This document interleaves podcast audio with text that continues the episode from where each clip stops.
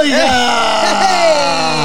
¿cómo están, hombre? Bienvenido. Rorris, ¿Qué tal, mi bienvenido. Hola. Bienvenidos a su programa Póngase los tenis, un programa más como todos los martes, martes, Rorris. los martes. Como todos los martes, siempre aquí con usted, tratando de traerle un programa que pueda aportarle muchísimos beneficios, a veces de desarrollo personal, desarrollo emocional, desarrollo de habilidades, a veces con eh, invitados, personalidades famosas, Rorris, que vienen a, a- a darnos un poquito de eh, su historia Así para es. nosotros entender eh, a través de sus ojos cómo salir de eh, conflictos que evidentemente a veces los seres humanos tenemos o cómo le han hecho ellos para ser exitosos, qué herramientas usan, qué habilidades tienen. Y con esto podamos nosotros también ayudar a la gente que se encuentra en esas cuestiones en algunos momentos de su vida a pues ser mucho más eh, exitosos, positivos, con más herramientas, con más ganas, a tratar de enfrentar la vida de una mejor manera. Así Pero es. también muchas veces tenemos entrevistas con personalidades extraordinarias, como hoy, eh, que hoy tenemos un invitado de lujo para mí por eh, todo lo que puede aportar a esta gran comunidad de la familia 54D a nivel mundial. No me gustaría arrancar si no le pregunto a usted, ¿ya entrenó? ¿Tú ya entrenaste, Rui? Claro, ya, ya. Entrenaste ¿Usted? conmigo, de Claro, hecho. entrenamos juntos. De hecho, le dimos duro, chócala. Pero requete Eso. duro. ¿Y usted? Entrenamos durísimo, nos movimos. Recuerde que entrenar es parte fundamental de una cultura adecuada de prevención de salud. Recuerde que mucho más en los tiempos que estamos viviendo, Rorris, que siguen estando difíciles, caray. O sea, a pesar de que uno quiera eh, ser exageradamente positivo, que usted sabe que eh, la actitud siempre de manera positiva es una llave que abre la gran mayoría de las puertas. También no podemos ocultar, Rorris, pues que la vida en este momento no está fácil. El mundo está complicado. Eh, todo a lo que nos estamos enfrentando como seres humanos ahorita y específicamente, ¿no? El COVID-19 que sigue teniendo a la humanidad un poco eh, hincada, pues evidentemente eh, nos pone a veces contra la pared, pero por eso es que es importante entrenar, Rorris. Por eso es que es importante mantenerse en movimiento para tener balance en la parte mental y emocional. Recuerde que entrenar todos los días es la mejor terapia que usted puede tener para poder equilibrarse. Acuérdese que la dopamina, endorfinas, oxitocina vienen justamente de ahí. Si usted no entrena, si usted no se equilibra, le está dejando la batalla ganada a la depresión, a la ansiedad, a la angustia o a todos los pensamientos negativos que vienen a su cabeza justamente en momentos como estos. Y si a esto le suma que la vida de por sí es complicada, pues entonces mi recomendación, hágasela más fácil, entrene todos los días, llénese de energía, llénese de alegría, comparta con nosotros, si usted no tiene dónde entrenar, sabe que puede entrenar con nosotros en 54D en línea, puede entrenar en un programa extraordinario de 54 días consecutivos en donde trabajamos la parte mental, emocional y también todos los aspectos de la nutrición, Rorris. Por lo tanto, no se quede esperando. Tome acción. De nada sirve tener un plan si no hace el paso eh, eh, activo, Rorris, que es tomar acción. Así ¿Estás es. de acuerdo? Totalmente. Bueno. Rorris, hoy tenemos un invitado extraordinariamente interesante. Así es. Eh, como usted sabe, también nos preocupa que nuestra comunidad se entere y tenga la información adecuada de cosas que nos tienen a veces preocupados, Rorris. Yo soy padre de familia, Rorris. Yo tengo tres hijos. Tengo a Fabiana, tengo a Romina y te tengo a ti, Rorris, Sí, sí, que eres mi hijo más grande. Sí, sí, el hijo mayor. Claro, y, y- y- y tú andas en redes sociales, Rorris. ando en las redes andas sociales. en internet, andas metido. Mire, pongámonos serios. ¿Sabe usted que tengo a Fabiana, que tiene 8 años, a Romina, que tiene 12 años, y Rorris, es inevitable sacarlas de redes sociales. O sea, es imposible, cabrón. Hoy con TikTok, Imposible. con eh, todas las redes sociales, con todos los posteos, con todas las cosas, el el mundo en entero redes está en redes sociales. ¿Y cómo evitar que tus hijas eh, y Imposible. tus hijos estén? Es Se imposible. mueve ahí. Claro, y no les puedes negar que sean parte de lo que está sucediendo en la vida. Pero también no podemos negar que es un mundo complejo, es un mundo Muy complicado, complejo, es un mundo muy, donde muy. suceden muchísimas cosas malas más allá de lo que nosotros sabemos. Y a veces cuando nos enteramos es demasiado tarde. Pero escuchamos muchas historias que ahí también hay pues eh, gente mala buscando aprovecharse de situaciones que ponen en riesgo a nuestros hijos Claro. que están metidos en redes y nosotros no sabemos cómo actuar, no sabemos qué decir, no sabemos cuáles son los focos rojos, no sabemos muchísimas cosas que podríamos prevenir o lo más importante, no saber que existen, Sí. los riesgos que se corren. Así es. Bueno, pues dicho esto, nos dimos a la tarea de traer a alguien que es justamente, Rorris, un experto, en estas cuestiones. Así es. Eh, no fue fácil conseguirlo. Para nada. Es un honor tenerlo. Su experiencia, sus conocimientos pueden aportarle a toda la familia, a toda la gente que escucha esto, muchísima información. mucho. Le voy a decir que él es, eh, fíjate bien, Rorris, él es hacker. ¿Es hacker? No, no Hacker. escuchaste. Es hacker, cabrón. Así. O sea, cuando escuchas esa palabra es como, Ay. es como, es como hablar de, de Matrix. güey. Ay, sí, o sea, sí, para sí, los que no somos expertos en claro. esos, en eso pensamos un hacker, y pensamos luego, luego, hacker, wow. Wow. ¿Qué es eso? Wow. Pero déjame decirte, Rorris, que él está, o no sé si ahorita no lo dirá, se, se dice de sombrero blanco. Es decir, es un hacker de los buenos. Así es. Porque hay hacker de los malos y hay Hacker hacker de de los los buenos. buenos.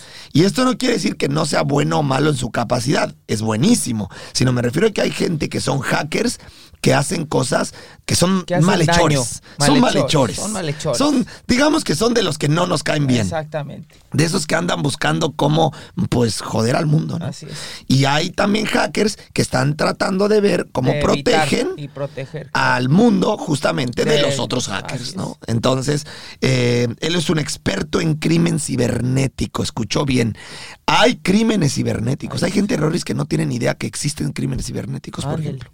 Bueno, pues él es experto en crímenes cibernéticos. Es ni más ni menos que Rod Soto. ¡Bravo! Bienvenido, Rod. Bienvenido, Rod. Gracias. Bienvenido. Es un gusto tenerte, mi querido Un Rod. placer. Para, No, para los que están aquí, déjame darle una información rápida. Rod tiene más de 15 años de experiencia en tecnologías de información y seguridad. Ha hablado en conferencias de seguridad cibernética muy importantes en el mundo, Rorris. Mire, la verdad es que leo tantas aquí, Rorris, que ni siquiera sabría por dónde empezar. Hay muchísimas eh, conferencias cibernéticas que ha dado mi querido Rod en el mundo. Es invitado permanente, Rorris, pon atención, es invitado permanente en medios como Rolling Stone Magazines, eh, en Penn Magazine, en Univision, en, BB en BBC, en Forbes, en Fox News, en CNN. O sea, en pocas palabras, mi querido Rod es todo una celebridad mucha en el mundo del crimen cibernético. Es mucha. También fue ganador de la competencia 2012 Black Hat en Las Vegas. Es el fundador y desarrollador líder de la serie de torneos competitivos de piratería Command and Control. Y déjame decirte que es secretario de la Junta de Hack Miami. O sea, no sé si lo estoy diciendo bien, pero es cofundador de la reunión del Pacific Hackers de Silicon Valley. Sí, Ahí es donde están los buenazos, Rorris. Fundador y presidente de Pacific Hackers. Hackers. Conference. Eh, y bueno, la verdad es que a veces a lo mejor ni siquiera dijimos bien las cosas. Rod, cuéntanos, Cuéntanos. Sí, seguro. Gracias por tenerme. por qué, cuéntanos, qué bárbaro, qué nivel de experiencia tienes. Mira, yo no le sé a este asunto, pero leer todo esto de que eres secretario, cofundador, fundador, presidente, de tantas cosas que dicen hacker, hackers, hacker. Explícanos, ¿cómo es ese mundo? Sí, bueno, yo tengo ya casi dos décadas en, en esto. Empecé en el 2008, 2009 y ya ahora tengo ya casi dos décadas. Eh, faltó decir ahí que no está, es que yo tengo una asociación sin fines de lucro que ayuda a minorías y a veteranos, eh, que está basada en Silicon Valley. Entonces lo que nosotros hacemos, básicamente nosotros tenemos una, una cantidad de reuniones y recursos que damos entrenamiento en la internet y ayudamos, hacemos de mentores a personas que probablemente no tienen dinero para ir a una universidad o están trabajando pero no tienen tiempo para, para, para irse eh, full time a una universidad, a una escuela o no tienen los recursos y los ayudamos a entrenarlos y a conseguirles trabajo en la industria de la ciberseguridad, sobre todo veteranos. ¡Wow! Sí, sí. Eso es increíble porque tampoco es como que existan, o no sé, tú dímelo, muchísimos lugares a donde podamos nosotros ir y tomar un curso y hacer una carrera en el mundo cibernético para seguridad. ¿Existe eso? hay cosas que son sumamente comerciales, pero no todas ellas te llevan a, a obtener un trabajo. Claro. Por decirlo de una manera, hay mucho ah, comprar el, el certificado o comprar la educación, entre comillas, sí hay, Pero eh, cuando tú estás en un grupo donde hay personas que ya trabajan en la industria, bueno, yo diría que el principal talento es pensar fuera de lo común, como dicen en inglés, uh, outside the box, fuera de la caja. Eh, tienes que ser creativo, tienes que tratar de, ver sistemas uh, de, información de una manera distinta, de ver cómo puedes romperlos, cómo puedes eh, pasar controles, cómo puedes uh, infiltrarlos y a partir de ahí en la parte positiva, una vez que pienses de esa manera, entonces, ¿cómo lo detectaría si hubiera otra persona del otro lado que está tratando de romperlo, de infiltrarlo? Rod, desde que tú naciste, ¿esto te llamaba la atención? O sea, fuiste una persona especial en este sentido, con capacidades especiales sobre cualquier otra persona. Eh, te lo comento porque para entender un poquito, eh, digamos que eh, un futbolista, por ejemplo, ¿no? Eh, generalmente naces con los talentos necesarios para una profesión eh, deportiva para llegarse a ser profesional. Uh -huh. Para llegar a ser hacker al nivel que tú, ¿se nace con algún talento especial? Yo no diría que eh, tienes que tener un talento especial. Yo he visto casos, por ejemplo, te voy a dar un ejemplo. Sí. Eh, una de las personas que yo ayudé era un, uh, una persona que había salido del cuerpo de la Marina en los Estados Unidos. Este okay. señor, o este muchacho, ¿verdad? Africano-americano, por cierto, eh, no tenía educación. Ok. Y eh, lo único que él hacía, él aprendió computación porque él era pobre y él quería jugar videojuegos. Entonces mm. él aprendió a romper dentro de los videojuegos para poder eh, jugarlos. Wow. Entonces él va a una de nuestras reuniones y yo lo veo a él en una de mis competencias de las que tú hablaste y yo me doy cuenta que este muchacho es increíblemente inteligente. Recuerdo que lo llevé a la empresa donde yo estaba trabajando y no lo querían entrevistar. No lo querían entrevistar porque no tenía educación, porque no tenía experiencia. Yo le, me acuerdo que le dije a mi jefe, ¿sabes qué? Dale chance. Si, si él no funciona, yo soy responsable.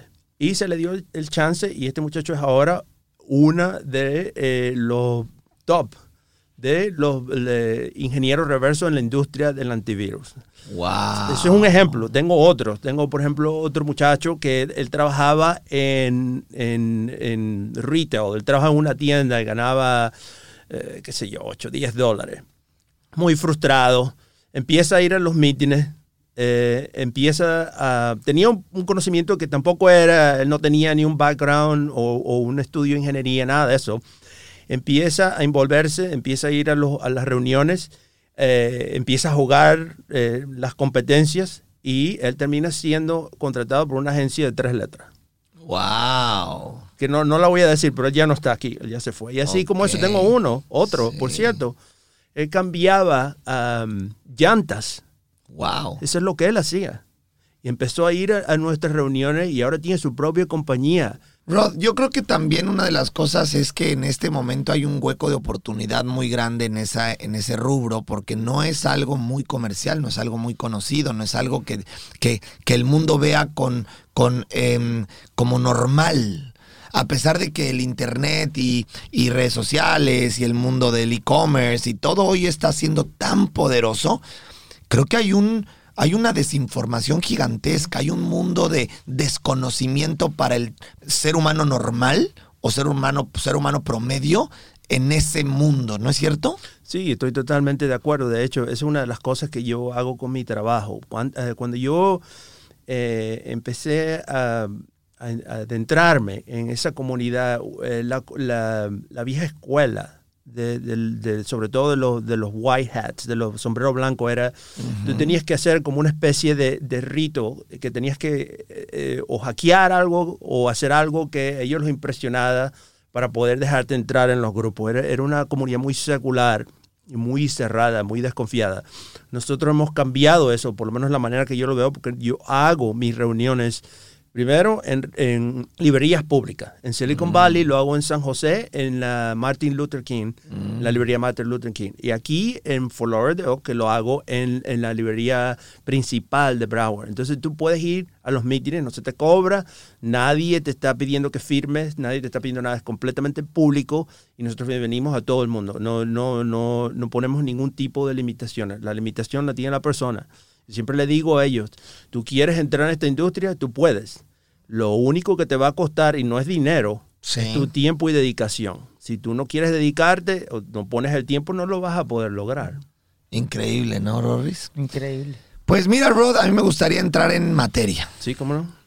Eh, tenemos poco tiempo y a la gente estoy seguro que le va a gustar muchísimo escuchar cosas de, de- de que nos tienen a todos eh, preocupados en desconocimiento y me gustaría, creo que con lo que escuchamos, Rory, a mí me gustaría preguntarle no solamente cosas de los niños, sino de nosotros, nosotros, mismos, ¿no? De, de, la, de, de la inform- de nuestra información en las redes, las tarjetas, Cómo- las... cómo las- cuidarnos, Claro, protegernos que, que- que- que es peligroso, que Claro. no, cómo, cómo Sí. pro- proteger nuestra, nuestro dinero, nuestras cuentas sí, en, sí. en general, ¿no? Pero empezaría por esto, porque esa era mi idea principal, mi querido Rod. Los niños. Los niños, eh, supongo, corren un riesgo grande, eh, ya estoy suponiendo, evidentemente, en las redes sociales. Hoy es imposible quitarle las redes sociales o quitarle los juegos que hoy cada vez son más importantes para ellos para convivir con los mismos niños, eh, cosas como TikTok o como estos juegos que, es- que están los niños dentro y, y ya chatean ahí ya y no saben ni siquiera quién está del otro lado y como papá, pues te da nervio porque uno piensa, no le voy a dar iPad ni teléfono ni nada a mis hijos hasta los 12, 13, 15, pero a veces es inevitable. Sus amigos ya los tienen, el entorno ya lo tiene, juegan en redes sociales. ¿Qué tan peligroso es realmente que nuestros hijos estén metidos en, en el mundo actual en, en línea? En, ¿Cómo se le diría? ¿En web, en línea, en red? En la internet. En el Internet. Bueno, te puedo dar una eh, aproximada estadística ah, de el averaje que ocurre entre un, un depredador contactando a una persona vulnerable en Facebook. Es aproximadamente del contacto a el contacto físico. Digamos, desde la introducción de la persona, ¿verdad? Al contacto físico es aproximadamente dos a tres semanas. Ay, Eso es lo que tarda. Wow. Es lo que Wow. tarda. Yo he trabajado con organizaciones que eh, se dedican a la búsqueda de personas que son eh, traficadas, niños sobre todo, personas traficadas. He hecho investigaciones, inclusive la puedo buscar en la internet. El peligro es constante, ¿verdad? Te, te puedo dar otro ejemplo. Hay una cosa, hay un juego, había un juego hace no mucho que era muy popular que se llamaba Pokémon Go. Y Pokémon era usado por pedófilos porque el, el Pokémon te daba la locación. Entonces lo que ellos hacían es que se, oían, se unían a la comunidad, buscaban los parques o donde estaban los, los, los- pudieran estar los, Los niños. niños. y ahí se iban. Claro, porque te da la locación del supuesto Pokémon para jugar con la gente y te decía dónde estaban los niños. Eso es correcto. Entonces eh, lo, que, lo que hay que dar en, en conciencia es que los depredadores están ahí y están constan- constantemente buscando. Yo he visto, por ejemplo, te, te puedo decir otra, una investigación que yo hice que realmente fue sumamente duro para mí, que es la, no sé si en América Latina se conoció tanto que se llamaba la ballena azul, the blue whale. El Blue Whale era un juego donde la gente, había una especie de eh, tutor. El tutor básicamente busca a alguien que es vulnerable. ¿Cómo encuentro yo a alguien que es vulnerable? Generalmente son niños o niñas que ponen cosas públicas que dicen mi familia no me quiere, me quiero ir de mi casa, eh, odio estar vivo o um, se inmiscuyen en cosas donde hay adultos y puede ser riesgoso. Y eventualmente ellos están ahí, los contactan, le ofrecen muchas veces de manera eh, eh, para seducirlos. Y para convencerlos de, de establecer este vínculo de confianza que muchas veces ellos están buscando porque no lo encuentran en su casa y es donde empieza el problema. Cuando hay la distancia entre el padre y el hijo, o el padre y la hija, o la mamá y el hijo, allí es donde está la vulnerabilidad. ¿Por qué? Porque esto se refleja. Yo siempre le digo a la gente, la conducta en la internet no, no ocurre en el vacío, eso viene de, la personalidad, del, del, del ambiente donde está la persona. Entonces la persona va a proyectar y va a buscar lo que le falta o lo que quiere encontrar. Entonces, ¿qué mejor? eh, ambiente que una comunidad virtual. Claro. En una comunidad virtual hay aproximadamente de todo. Le voy a, te voy a dar otro ejemplo. Hace no mucho, eh, yo estaba hablando con mis hijas, yo tengo hijas también, y a ellas les encanta un juego que se llama Roblox. No sé si lo has Mis oído. hijas, espérame, espérame, es el juego que mis hijas no salen de ahí. O sea, no puedo sacarlas de Roblox. Y creo que eso le pasa ahorita a todo el mundo. O sea que me encanta que me digas esto. Exacto. Entonces, el Roblox, ¿verdad? Es, no solo es una comunidad, pero también hay cosas que son interesantes. Por ejemplo, se han visto casos de, de muchachos que aprenden a, a, programar en Roblox y ya hacen plata o ponen videos y son lo que se llaman influencers, pero también hay comunidades. Entonces, yo escucho una palabra que me llama la atención. Entonces, yo oigo la palabra furry. Furry. Furry. ¿Sabes lo que es un furry? No. No creo que se pueda decir aquí, pero es una palabra, es un fetiche. Entonces yo oigo la palabra y digo, ¿dónde oíste tú esa palabra? Furry. Entonces yo, lo, yo estoy manejando y oigo la palabra furry. Entonces yo digo, espera un momento, ¿en dónde escuchaste tú esa palabra? Entonces me dice que hay una comunidad de furries en Roblox. Entonces Wow. yo le expliqué, tú sabes lo que significa esa palabra, el contexto de esa palabra. No tenían la, la idea de lo que eso era, pero obviamente ese tipo de cosas, para darte una idea, eso te puede decir que a lo mejor están interactuando con personas, ¿verdad? Que están en, que tienen otra idea, ¿verdad? Que tienen otro Claro, no concepto. están ahí por jugar. Exacto. Ajá. Entonces, entonces ahí está la exposición. Entonces uno tiene que hablar con ellos y ahí es donde yo digo, hay tres cosas que son fundamentales. Exacto. ¿Qué nos recomiendas? Seguro, usted tiene que, en primer lugar, tiene que controlar. Y cuando hablo de controlar, hablo de qué es lo que está instalado en el teléfono, en la tableta, en la computadora. Eh, aplicaciones, usted podría poner, inclusive hay aplicaciones comerciales que pueden filtrar contenido. Eh, por ejemplo, un menor no tiene nada que hacer con Tinder o Grindr, claro. ¿verdad? Entonces, eso usted lo tiene que controlar. Tiene que controlar el hecho de, del tipo de aplicaciones que se pueden instalar, por darle un ejemplo. Usted tiene que limitar, limitar el acceso a la Internet. Un menor que está toda la noche jugando, que está interactuando en comunidades que son abiertas, usted, usted tiene que limitar eso. Yo inclusive he tenido problemas porque yo entro al cuarto y le digo, necesito los teléfonos. Los teléfonos, Claro. los teléfonos se van a ir y se van a poner en, en un lugar central en la casa y hasta mañana tú no vas a poder tocar el teléfono. Claro. Entonces, sí hay que... eh, no Limitarlos. puedes, hay que limitarlo, ¿entiendes? Y más todavía si hay problemas. Entonces, si hay problemas de comunicación, una de las herramientas que usted puede usar también es los teléfonos. Los teléfonos. Hay una cosa bien sencilla, por ejemplo, con los iPhone que se llama ah, Find Friends. Entonces, yo, por ejemplo, lo uso para saber dónde están eh, mis hijas, pues, a dónde van, en, en- en qué lugar están. Pero ellos también aprenden y han logrado, saben que si lo apagan, no van a saber dónde están. Entonces Claro. he visto un caso, por ejemplo, de una muchacha que se iba de su casa a las 2, 3 de la mañana, apaga el teléfono y el novio le manda un Uber. Claro. Entonces no había manera de saber dónde estaba yendo esta persona. Suponíamos que la persona que envía el Uber es un adulto. Claro. Eso ya, por, por dar un ejemplo. Claro. Entonces son cosas que usted tiene que estar pendiente. Y el tercero, ¿verdad? Dije controlar, limitar, monitorear. Cuando usted tiene, usted paga, ¿verdad? Por ese dispositivo, usted tiene que hacerle saber a sus hijos que ellos no tienen expectativas de privacidad. Usted puede entrar en cualquier momento, yo quiero ver con quién estás hablando, yo quiero ver qué estás haciendo y usted tiene el derecho y el deber de hacer eso. Ok. Usted no sabe con quién está interactuando, qué problemas. Le- te puedo dar otro ejemplo.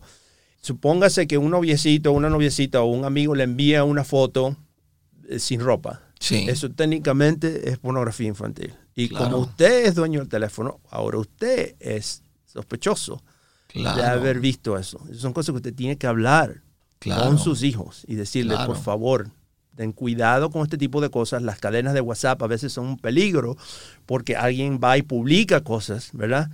Sin saber que al exponer a estas personas ahí hay un problema legal, ¿entiendes? Por ejemplo, una persona, hubo un caso, por ejemplo, de una muchacha que obtuvo un- una manera de eh, pasar un examen de- de, eh, que lo encontró de algún lugar, digámoslo, en la escuela. Sí. Va y lo envía a un grupo de WhatsApp. Ahora todas estas personas que están dentro Del grupo. de este grupo están sospechosos de haberse copiado ese examen. Claro. Y ahora usted es dueño de, de ese teléfono, así que usted es copartícipe de eso de Claro, una y manera eso u me, otra. pues, me puede convertir en parte, de- en, en- en el responsable de un delito. Eso es correcto. Eso es correcto. Entonces, Wow. estas son cosas, como ya lo dije, controle, limite, monitoree. Entonces- Controlar, limitar, Y mon- monitorear. monitorear, sí. Esos serían los tres consejos importantes que podemos darle a la gente que nos esté escuchando. Controlar, limitar, Limitar. y monitorear. Exactamente. Ok, ¿cuáles son los focos rojos? Bueno, usualmente eh, la, el ¿Cómo saber si mi, si, si- si efectivamente si alguien o si mi hija o mi hijo están eh, en algo que pueda ponerlos en riesgo? Usualmente eh, el cambio de conducta bruta, eh, vestimenta, por ejemplo, vestimenta ah, de un día a otro empiezan a vestirse distinto. Eh, el caso que le acabo de mencionar, esta muchacha, ¿verdad? Empieza a irse a las 2, 3 de la mañana de la casa, apaga el teléfono para que no sepan dónde va. Claro. Esos son signos eh, ah, contundentes de que algo está ocurriendo. Algo anda mal. Sí. ¿Y, la vestimenta es una?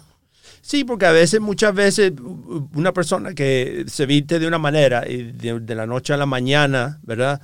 Se cambia de vestimenta. No quiere decir que esto es totalmente indicador, pero puede decir que está hablando con otro tipo de personas. Por ejemplo, yo me di, eh, un- tuve un caso de una muchacha que empezó a vestirse de una manera sumamente provocativa y eso empezó a causar problemas. Yo no estoy diciendo que la, la vestimenta es determinante, pero pudiera ser un signo de que, de que están ocurriendo cosas, de que está yendo a lugares, de que está viendo esto en Que algún están lugar. influyendo en ella. O que están influyendo. Los influencers hacen eso todo el tiempo. Y yo te oí cuando tú hablaste de cómo haces con, por ejemplo, con, con la media social. Mis hijos tienen prohibido postear. En la- ellos tienen prohibido postear. Y yo estoy en mi derecho legal de prohibirles eso, por cierto. Porque Wow. los términos de servicios dicen que usted, si usted es menor de 18 años, usted no puede entrar. Acuérdate de eso. El término de servicio dice que los menores no pueden. Eso que pasa es que ellos se hacen los locos, ¿verdad? Wow. Para tener más audiencia.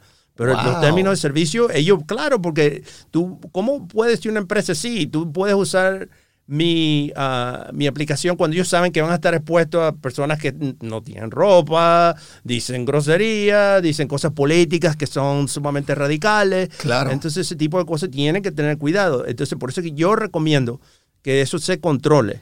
Yo le digo, por ejemplo, a mis hijas, tú puedes ver, y ellas tienen cuentas, las cuentas, por ejemplo, que tienen, no tienen sus nombres. Eso es otro que tiene, que tiene que cuidarse. Usted no puede exponerse, no puede mostrar.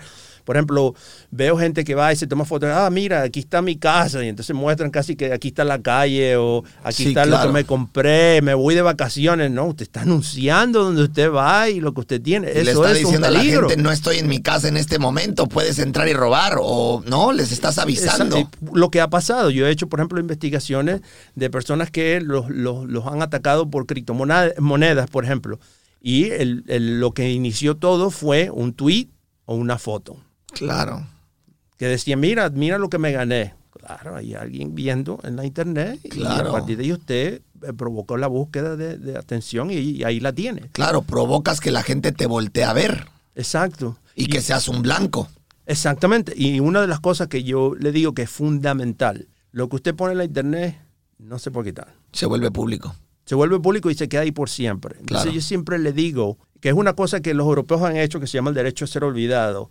Y creo que espero alguna vez lo hagan aquí en los Estados Unidos. Y yo le digo a mi hija, mira, cuando tú vas a poner una foto con un amigo, con una amiga, a pesar de que lo tengo restringido, piensa, en 10, 15 años vas a buscar un trabajo, vas a tener otro novio, te vas a querer casar, alguien va a hacer Google y ahí va a salir tu nombre y ahí van a salir todas esas fotos.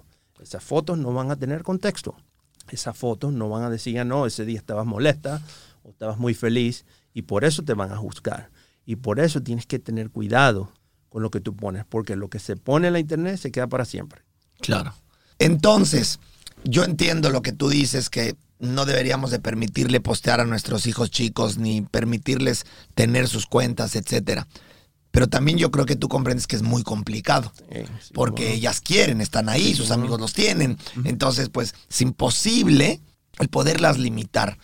Eh, ¿Cómo hablar con ellas? ¿O cómo hablar con ellos? Bueno, eh, yo entiendo y acepto que hay algunas veces que es imposible. Que, Es que la, la actualidad eh, te impide, o sea, más bien, no es que esté bien, porque tampoco estoy de acuerdo. De manera personal no estoy de acuerdo. No me gusta que mis hijas tengan redes sociales. Pero todos sus amigos tienen. Entonces, si no, ellas quedan re- relegadas, quedan rechazadas y también es importante que, pues, que se puedan involucrar con, con su mundo. Eh, y también nosotros ponerles, decirles, de por sí son medianamente adolescentes, etcétera, uta, se convierte uno en el ogro, el malo. ¿Cómo poder hablar con ellas respecto a los riesgos o con ellos de, las, de los grandes riesgos que ellos tienen al estar utilizando estas cuestiones o concientizarlos. Sí, yo he tenido varias conversaciones eh, a partir de esto porque me han dicho eso. Me dice, tú me estás, básicamente, es como si le estás negando la juventud, eh, diciendo, mira, él tiene tantos likes, ella tiene tantos influencers o lo que sea. Mire, uh, sí se puede, pero tienes que, en mi opinión, tienes que tener mucho cuidado. ¿Entiendes? Porque esa persona, en mi opinión, no tiene la capacidad de entender las consecuencias de que eso va a traer algún día. Claro, a, los peligros que puede entrar. No, solo peligro actual, pero la consecuencia a futuro. ¿Entiendes? Entonces, sí, yo diría que si, si tú vas a tener una medida social para, para un menor, cosa que yo me opongo de plano, yo diría que tienes que tratar de sanitizarla lo más que puedas. Algo, algo que eh, sea en concreto, ¿verdad? Que, que, no, que no dé a pie de cosas que o revelen cosas privadas o que se puedan ser mal interpretadas. Entonces ves cómo se va complicando, ¿entiendes? Porque de aquí al futuro uno nunca sabe. Se pones un vestido de un color y en 10 años ese color significa tal cosa. Entonces, por eso hay que tener cuidado. Cuidado con lo que se dice. Cuidado con lo que se, con lo que se está uh, posteando. Sin embargo, si tú hablas, ¿verdad? Si tú estás en un contexto, en mi opinión, trata de, de, ser lo más concreto y lo, más simple que puedas, sin tratar de inmiscuirte en cosas que sean o, complicadas conceptualmente o eh, controversiales. Entonces sí podrías, sí podrías hacer eh, algunas cosas, esa es mi opinión, pero con todo y eso todavía es una posición para mí. Yo entiendo. y tenemos otro problema. Ahora todos los niños y todas las niñas quieren ser influencers. O sea, vivimos en un mundo en donde el ser influencer es lo de hoy, es lo cool, es lo que está de moda, ¿no? Y vemos a todas las niñas y todos los niños que tienen miles y miles de seguidores y entonces todos los niños y niñas quieren ser como ellos.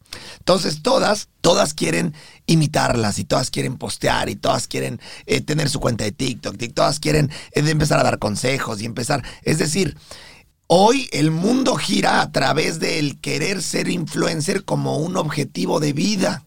Entonces, para uno como papá es bien complicado decirle, no puedes tener tu cuenta. Es más, a veces hasta como papá dices, bueno, ¿y qué tal que si por ahí es su futuro? O sea, de verdad, a lo mejor mal dicho y yo sé que tú que te opones completamente a que tengan sus redes sociales, vas a decirme, Rodrigo, no lo puedo creer. Pero a veces hasta los papás decimos, bueno, ¿y qué tal que encuentran sus talentos por ahí? ¿Qué tal que se abre camino? ¿Qué tal que de verdad, pues al rato encuentra también una profesión a través de encontrar talentos en, eh, en redes sociales? No sé cómo desarrollar esta pregunta, Rorris, ayúdame aquí. Pero, pero ¿hasta dónde está bien? ¿Hasta dónde está mal? Entendiendo que lo tenemos que hacer, porque somos papás que pues, queremos eh, eh, hacer que nuestros hijos eh, puedan ser parte del mundo que estamos viviendo. ¿Hasta dónde sí y hasta dónde no? ¿No? ¿Sería esa la pregunta? Como, como bien dices, es parte de la integración, ¿no? Y no puedes limitarlos en ese sentido, decirles no puedes hacer esto y no puedes tener tus redes sociales. Porque al rato eres tú el malo, Y entonces ahora sí. Porque todos sus amiguitos tienen y ¿por qué yo no? Exacto. ¿Por qué mi papá no me deja?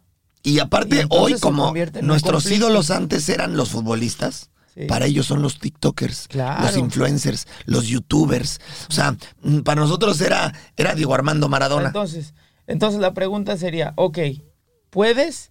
Pero ¿hasta dónde? Pero ¿hasta dónde? Sí, bueno, eso es, una línea que es difícil de establecer, en primer lugar. Segundo, yo he tenido también esa conversación, pero yo lo que he hecho es decirle, mira, hay varios documentales, ¿verdad?, donde muestran que muchos de esos influencers son personas que son, que son falsas, que, que tienen una vida que es difícil, que tienen una vida que no es, no representa lo que ellos muestran.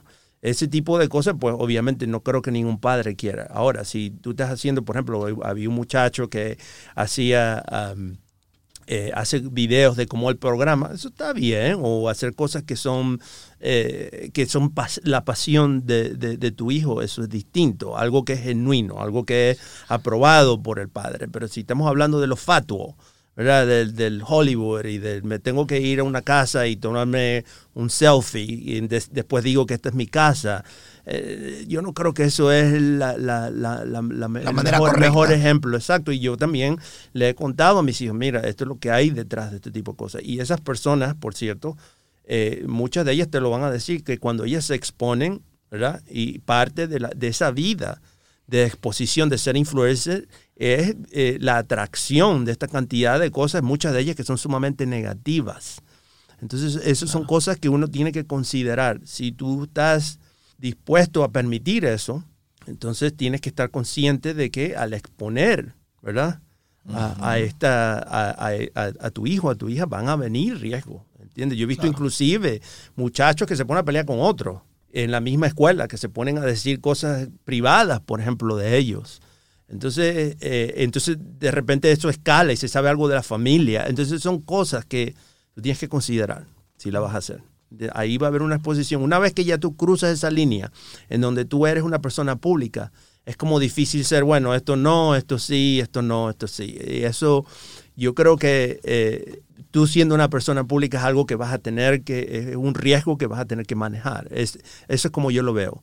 Eh, hay una línea, ¿verdad?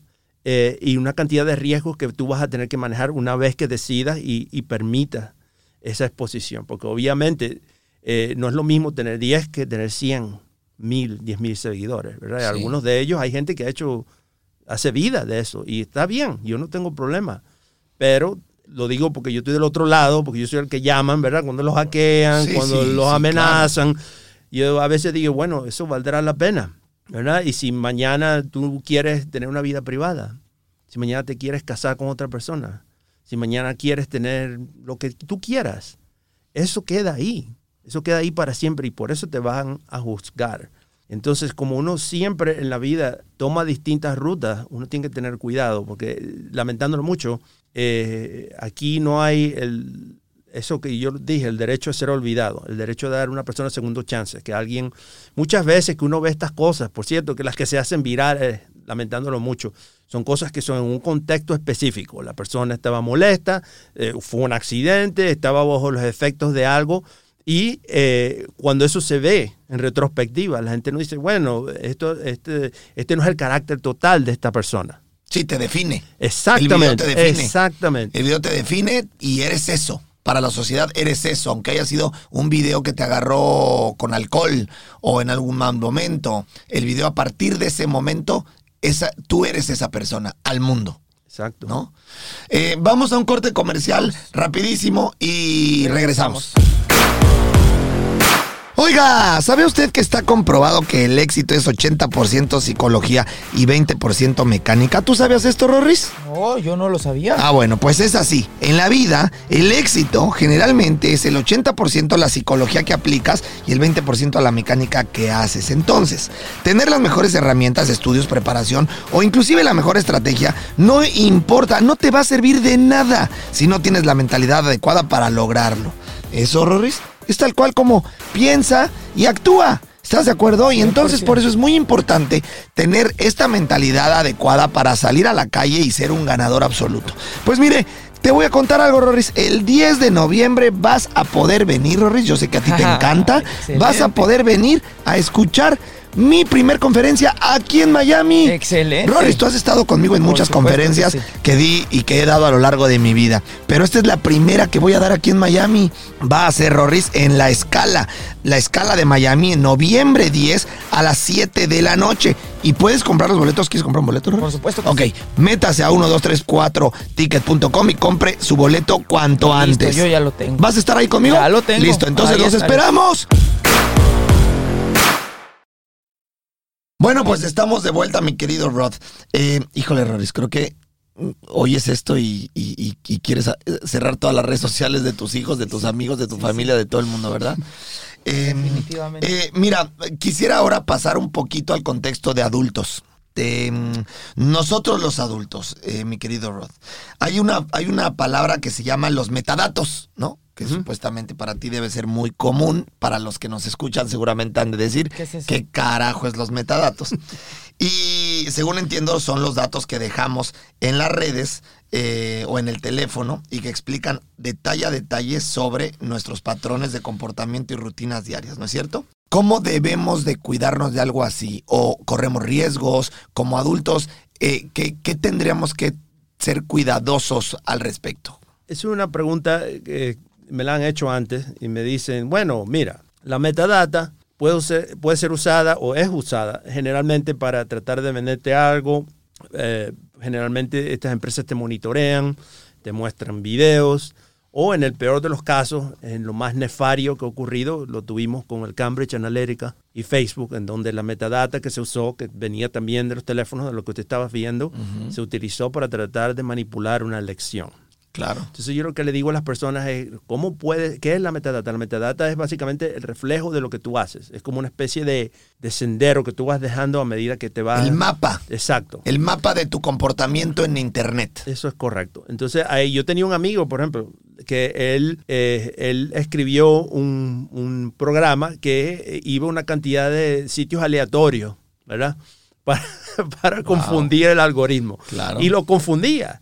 Pero recuerda, también hay cosas que la metadata te ayuda. Entonces, Claro. si estás usando, por ejemplo, un- una aplicación que te va a sugerir qué películas o qué am, canciones tú quieres, si tú empiezas a, a- por ejemplo, si a ti te gusta el rap y empiezas a, a- poner, por ejemplo, eh, salsa para que no te sugieran rap o que Se no sepan que te gusta. Exactamente. y no te va a beneficiar. eso es correcto. Entonces, el problema ahí, para serte sincero, es el uso que se le da a esta metadata. El uso que se da a esta, esta metadata es sumamente agresivo.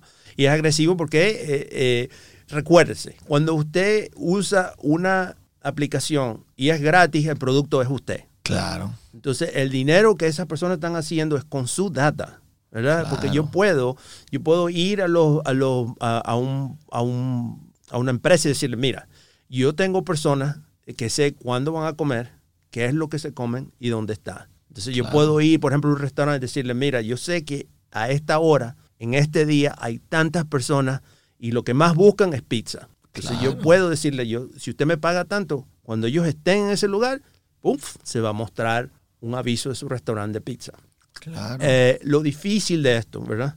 Es que es el precio de usar este tipo de aplicaciones. Si usted no quiere hacer este tipo de cosas, yo usualmente lo que le digo no las instale. No instale Facebook, no instale TikTok, no instale Instagram.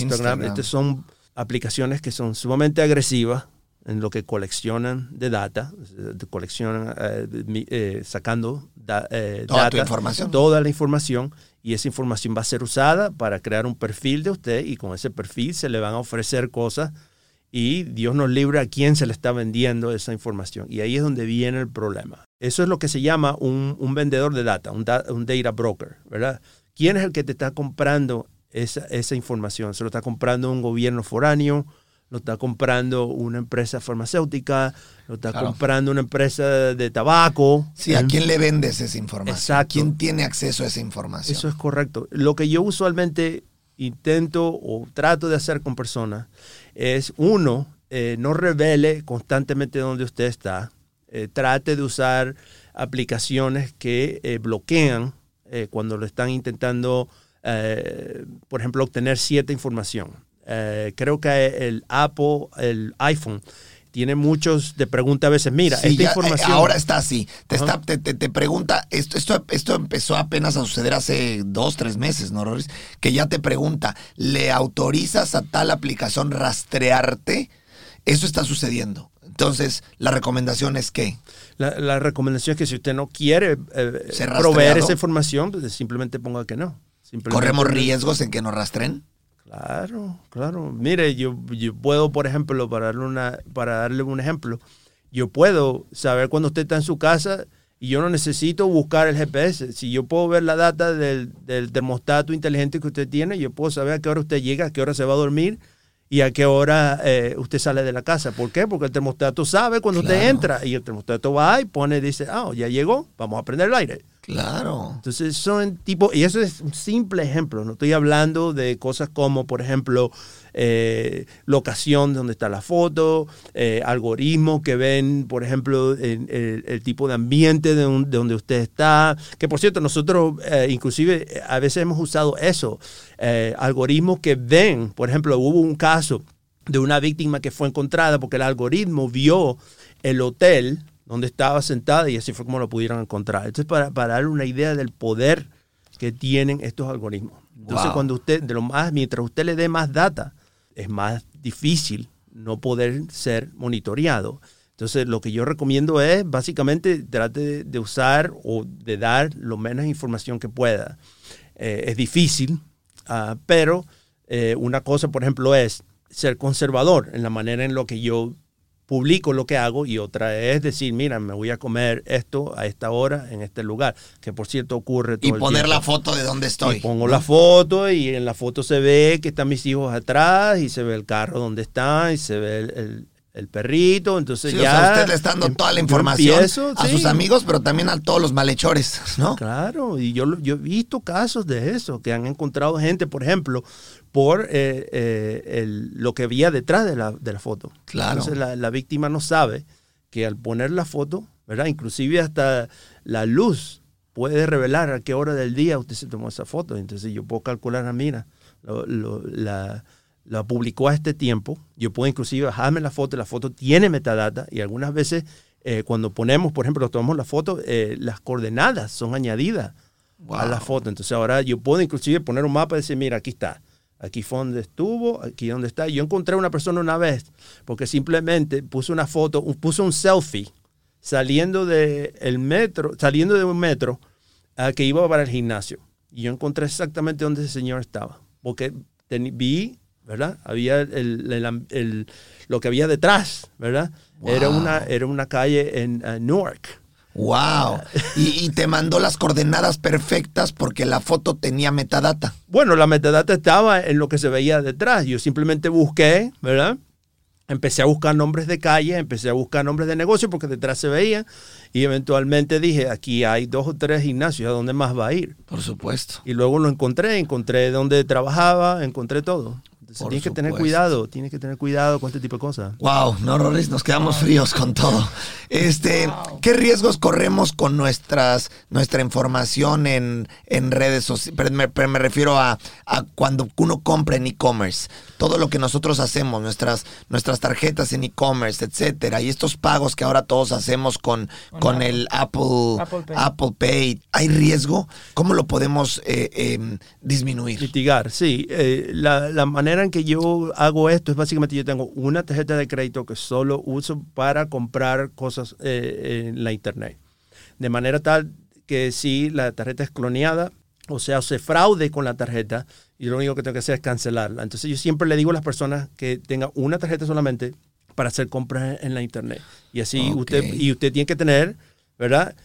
no use, cuando pueda, no use su tarjeta de débito, porque es muy difícil si se hace una compra fraudulenta de que usted le devuelvan el dinero. Con las tarjetas de crédito es mucho más fácil que le retornen el dinero, porque las compañías de tarjetas de crédito Tienen tienen, seguros. seguros. Exactamente. Entonces, usualmente yo le digo, eh, tengo una tarjeta solamente para compras en, ah, en la internet y tenga en su banco tenga eh, alertas. Las alertas son sumamente am, positivas porque te ayudan a saber si algo está ocurriendo. Lo otro también que yo recomiendo es que use lo que se llama un, un manejador de contraseña, un password manager. Porque eh, una de las cosas que ocurren, lamentándolo mucho, es cuando hay estas infiltraciones de sitios en donde usted pudo haber hecho una compra, si usted repite su contraseña, lo primero que van a hacer es que van a ir a los bancos, van a ir a las redes sociales, van a ir a los lugares, a lugares que son conocidos y van a repetir su usuario y su contraseña. Y así es lo que pasa a veces con personas que repiten la contraseña en muchos otros lugares y eh, los criminales llegan y se llevan todo. Entonces una vez que entran inclusive al email, ellos hacen resetean.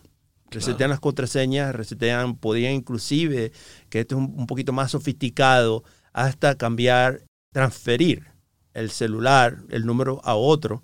Y ahí es usualmente el peor de los casos porque eso es sumamente difícil de recuperar. Wow. No, hombre, Rorris, pues ya. Wow. Este, qué cosa, ¿no? No, pues ya. O Ahora sea, sí voy a regresar al teléfono de la casa. sí, caray. Ay. Eh, eh, dime algo, Rod. ¿Es cierto que el teléfono puede escucharte y verte sin que lo estés usando? Sí.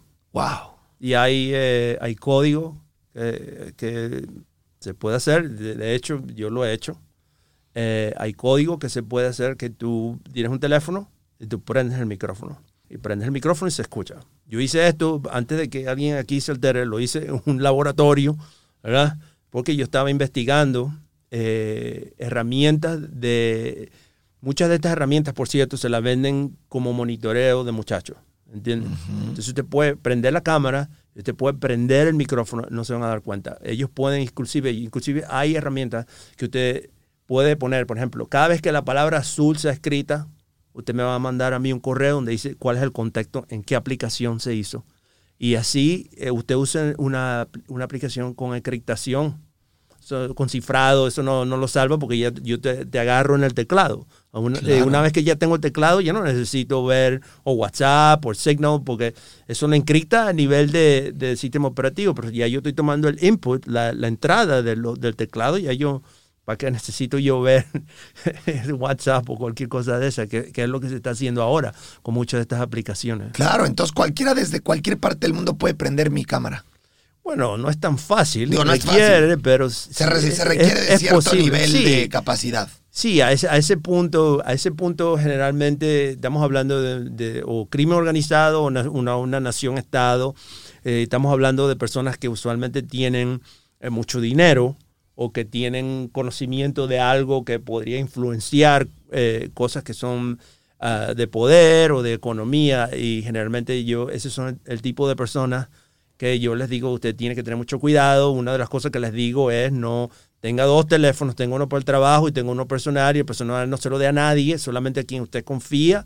Y ahí es donde usted va a tener, ¿verdad? Las cosas que son sumamente personales y lo que usted no quiere perder. Y el trabajo, déjelo en otro lado, apáguelo o inclusive póngalo en, ah, en un... Yo lo he hecho inclusive, al- al- algunas veces lo, lo apago y lo pongo dentro de un lugar donde se puede, donde inclusive físicamente no puede, se oiría o vería en, en tipos de cámara, sí, si lo prenden. De hecho, yo tengo, en todas mis eh, computadoras tengo, cubro el webcam, porque yo inclusive he hecho am, investigaciones de, eh, de código en donde yo prendo la cámara y no se ve, el, no se ve la, la luz. Y yo tomo la foto y todo. Wow. Yeah. Oye, Entonces, ¿nos recomiendas ponerle eh, tape a todas las cosas que tengamos? A los latos, sí, sobre todo si son muchachos, sí. A mis hijas, por ejemplo, yo todas tienen su, su cubridor de, de cámara y cuando no la están usando, lo tienen que cubrir. Sí, Ok, absolutamente. para que no las estén viendo. Claro, y y eso ocurre también. Aquí me acabas de recordar, yo tuve otro caso de estas cámaras que son sumamente famosas, que son para monitorear niños. Si esas cámaras están siendo accesadas por la internet y usted se le ocurre poner una contraseña de 1, 2, 3, 4, yo le aseguro que ya esa cámara ha sido comprometida. Entonces, eh, tuvo caso una persona que me dijo, no, yo veo que la luz se prende cuando yo estoy en el cuarto. Yo dije, ¿sabes qué? Vaya y desconecte esa cámara. Usted tiene que tener cuidado. Si usted tiene cámaras dentro de la casa, ¿verdad? Eh, hay varios Que dan, a, que dan a internet. que dan a la internet, sí. Eso Hay que desconectarlas. peligroso. Yo las desconectaría si no, si yo no estoy monitoreando mi casa, ¿verdad? Porque estoy adentro, eh, yo, yo las desconecto, sí, absolutamente.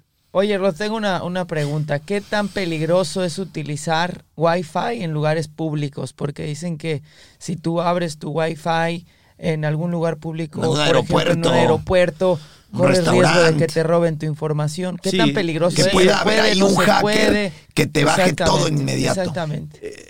Es peligroso. Ah, decir que te van a agarrar todo de un, de un solo golpe, no. Pero si, por ejemplo, tú vas a, a un sitio y tomas un Wi-Fi público que se va a ver como si dijera Starbucks, pero es cloneado de Starbucks y después te presenta y se te ocurre ir, por ejemplo, a tu banco o se te ocurre ir a, a sitios donde, donde vas a poner información sensitiva, si te pueden, si te pueden, eh, pueden obtener esa información. Yo recomiendo que no haga eso. Ah, Que no se conecten a Wi-Fi, wi públicos. y si te conectas, usa un VPN. Usualmente el, VPN pone... ah, ¿Qué es un VPN? eh, eh, se llama Virtual Private Network. Entonces eso usa cifrado Eso tiene un cliente que se conecta desde tu dispositivo, sea teléfono o computadora o tableta, y hace lo que se llama punto a punto con cifrado. Entonces todo lo que tú estás haciendo en la internet no se puede ver porque está cubierto por un cifrado.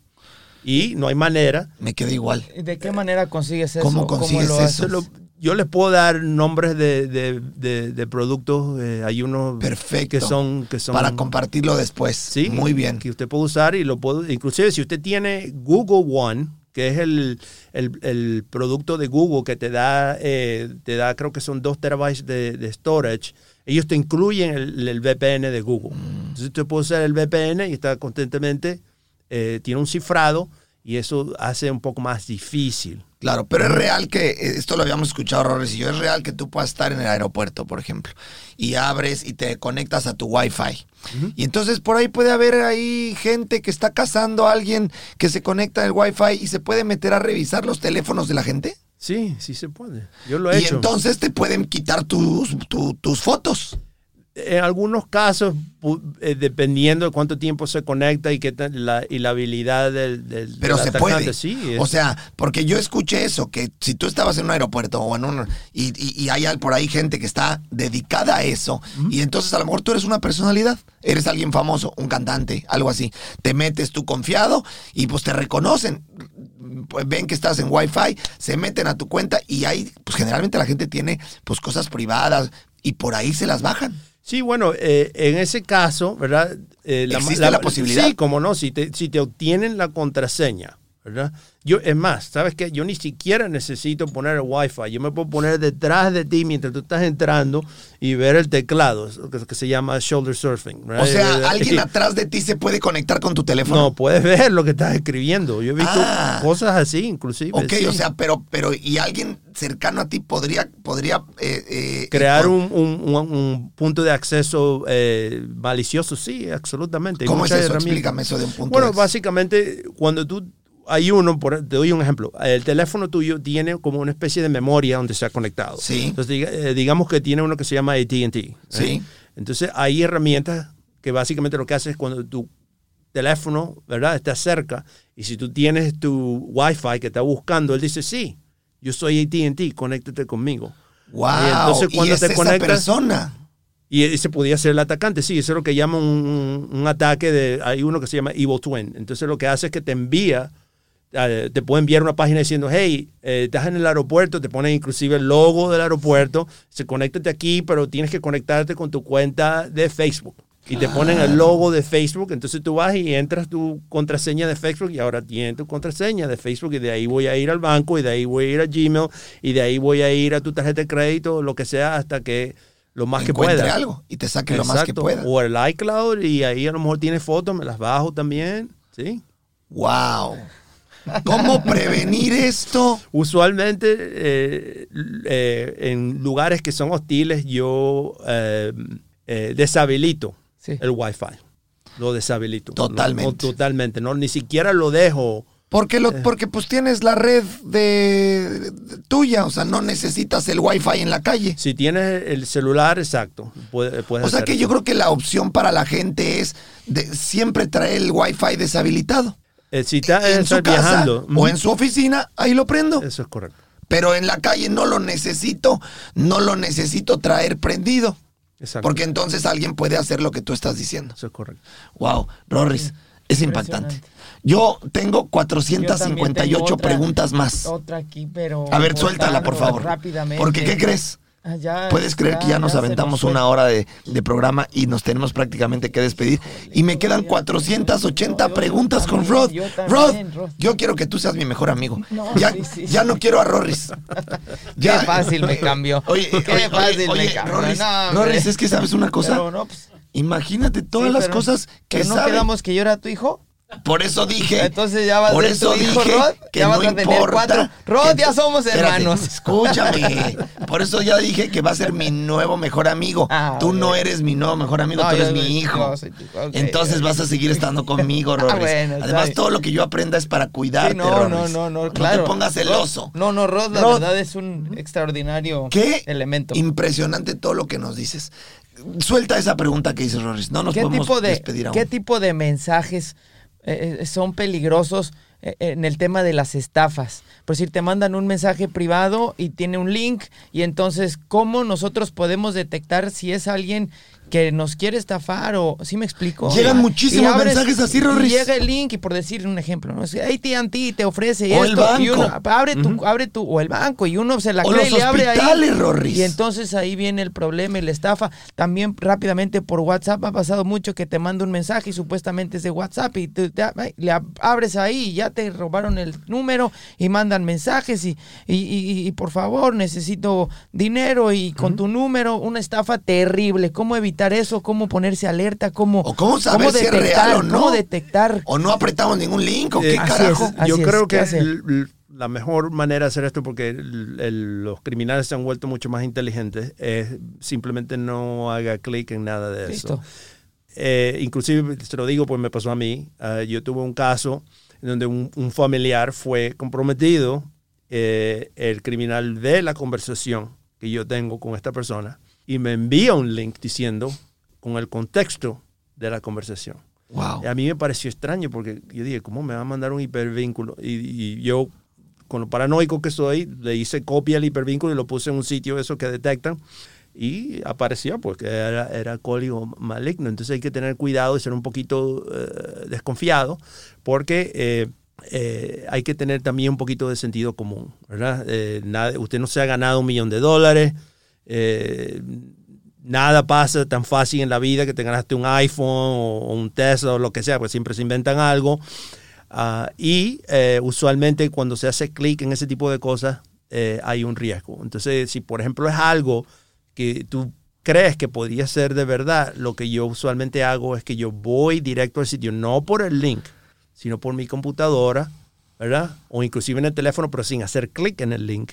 Y busco si eso, si hay una oferta, por ejemplo, en Amazon, yo voy directo a Amazon, no hago clic en el, en el link que me están enviando. Y ahí busco el producto que están hablando y generalmente descubro que eso es falso.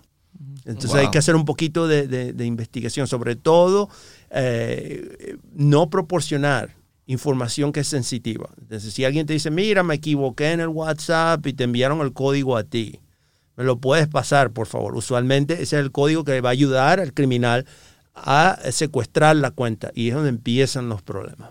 Em, híjole, tengo tantas preguntas, Rorris. Este programa debería de ser como de ocho horas, ¿verdad? este, tenía una ahorita en la cabeza y se me acaba de ir, era importantísimo. Em, eh, ah, es cierto, ya me acordé. Existe por ahí algunas aplicaciones que pagan por ti. Por ejemplo, eh, PayPal, eh, que ya no te hace meter tu cuenta. Eh, ¿Es mejor? Sí, eh, Pay- Pay- En lugar de meter tu tarjeta, ya eh, paga PayPal por ti. Ujú. Eh, ¿Esa es una opción eh, más segura si queremos comprar en Internet que no comprometa nuestra tarjeta? Sí, correcto. Yo uso PayPal, eh, a veces lo uso cuando puedo. Depende cómo usted tiene el- el- las tarjetas o las cuentas que tiene con PayPal. Eh, PayPal es, es una empresa en la que ha sido mi, mi cliente en el pasado, por cierto, y son sumamente estrictos y sumamente rigurosos. Eh, eh, en, algún, en algunos casos, eh, inclusive, sumamente rigurosos. Eh, hay, gente, hay casos, por ejemplo, que quieres comprar un producto que a lo mejor está en una empresa que no es muy Fuerte, conocida, conocida. y te la van a negar. Te la van a negar. Pero sí son seguros, sí, absolutamente. PayPal, Entonces, esa sí puede ser una solución. Sí, sí, Aunque te cobran una comisión, es pero ya no expones. El, el problema es que te cobran comisión. Pero si lo analizamos, hablábamos el otro día de las vacunas, ¿no? De que, de que corres más riesgo de no vacunarte que el riesgo que corres al vacunarte. Creo que aquí es, o es algo similar. Eh, es mucho más eh, eh, factible correr el riesgo que te cobren una comisión a exponer tu tarjeta de crédito o de débito en tiendas que no conoces. Correcto. Entonces, sí, sí recomiendas tú algo como PayPal o alguna aplicación de este estilo. Sí, sí, sí, seguramente, seguro. Ellos, es ellos, bueno. ellos tienen, por cierto, un, un equipo de investigación sumamente bueno y, y es difícil, ¿verdad? El- el Rastrean a todo este Sí, tipo de como- No, y cosas. van detrás de ellos también, me consta. Wow. Me consta que van detrás de los criminales, sí. Qué increíble. Bueno, pues hemos llegado al final de este capítulo, Rod. Caramba. Yo te aseguro que la gente debe de haberse quedado con muchas más preguntas. Rod, ¿nos aceptas una segunda invitación? Sí, cuando quieran. Perfecto. Perfecto. Rorris, yo creo que tendríamos nosotros que, eh, eh, eh, después de que subamos esta, esta mm, gran conversación, invitar a la perfecto. gente a que opinen qué quisieran saber y guardar esas preguntas y, y- y traer a Rod que Claro, hoy nos dejó a todos, nuevamente. pero no tengo que confesar que también eh, nos metió miedo a todos. Sí, ahorita Es ya. inevitable, Rod. Porque como teléfono. dices, eh, se vuelve uno paranoico. Eh, Entiendo que seas paranoico. ¿Sabes por qué? Por la cantidad de información que sabes. Porque al saber tanto, sabes a lo que te expones. Exacto. Y entonces sabes que pues que no es juego, porque luego cuando uno dice, ay, no hagas esto, ay, ya Ay, tranquilo, no ni que te fuera a pasar nada. No, sabes que no hagamos esto, ay, ya, ni que te fuera. Entonces te vuelves tú el raro. Pero cuando conoces la información, sabes perfectamente bien que no es un juego y que tienes suficientemente eh, eh, razón o, o- o- o materia para ser demasiado cuidadoso en lo que haces o dónde te metes o lo que pones o a quién le escribes o, los, o las aplicaciones que usas. En fin, es un mundo muy complejo, Rod. Sí, sí, es re- lamentándolo mucho. Ese, Pero es está el en todos lados. Está es en todos lados. Exacto. En todos O sea, lados. tampoco también es inevitable. O sea, es, es inevitable. es inevitable. y, y creo que, no sé tú cómo lo veas, pero creo que va a empeorar. sí. O sea, mucho. este nivel de uso de la tecnología, eh, creo que estamos en pañales para hacia donde vamos, ¿cierto? Sí, pronto tendremos carros, eh, aviones, cosas autónomas, robots, eso, todo eso viene. Y todo va a estar conectado muy probablemente por la internet. Por lo tanto, el riesgo va a crecer exponencialmente. Claro, claro. Mira lo que pasó hace no mucho. Eh, no sé si tú estuviste aquí durante el ataque a Colonial Pipeline, Sí. el ransomware. Los precios de la gasolina subieron. En algunos lugares inclusive no había gasolina. Claro. Porque la- se cortó la- el, el suplemento. Wow. Rod, eh, quedas comprometido aquí con toda nuestra comunidad Para a que una hay un hay una un programa 2 con Claro muchas sí. preguntas de lo que le interese a nuestro público saber. Excelente. Rod, te agradezco muchísimo Gracias, tu Rod. presencia, tu tu evidentemente tu participación, tu tu estas ganas de cooperar con nosotros. Gracias porque la gente lo necesita saber, ¿no? No queremos asustar a nadie, pero sí queremos que la gente pueda pues saber lo más posible para prevenirse lo más posible, ¿no es cierto? Seguro. Bueno, Gracias. pues gracias una vez más por, por haber estado aquí. No se olvide, por favor, de eh, estar aquí el próximo martes con nosotros. Por favor, por Todos favor. los martes tenemos nuestro próximo capítulo de eh, Póngase, Póngase los tenis, tenis. con información que siempre eh, le dejará algún tipo de valor. Y también, por favor, Rorris, No se le olvide entrene, entrenar, por no se le favor. olvide entrenar. Recuerde que tenemos el programa 54 de en línea, en donde usted puede entrenar de manera digital con nosotros los próximos 54 días. Y de esta forma, pues en tener un plan. Recuerde que siempre decimos, hay que crear un plan y hay que trabajar el plan. Nosotros hemos creado un plan para usted de manera deportiva, de manera de nutrición, de manera de recuperación, para que usted pueda eh, encontrar estos objetivos o lograr, Rorris, estos objetivos que se propone Así tanto es. física como eh, mentalmente eh, en cuestión del deporte.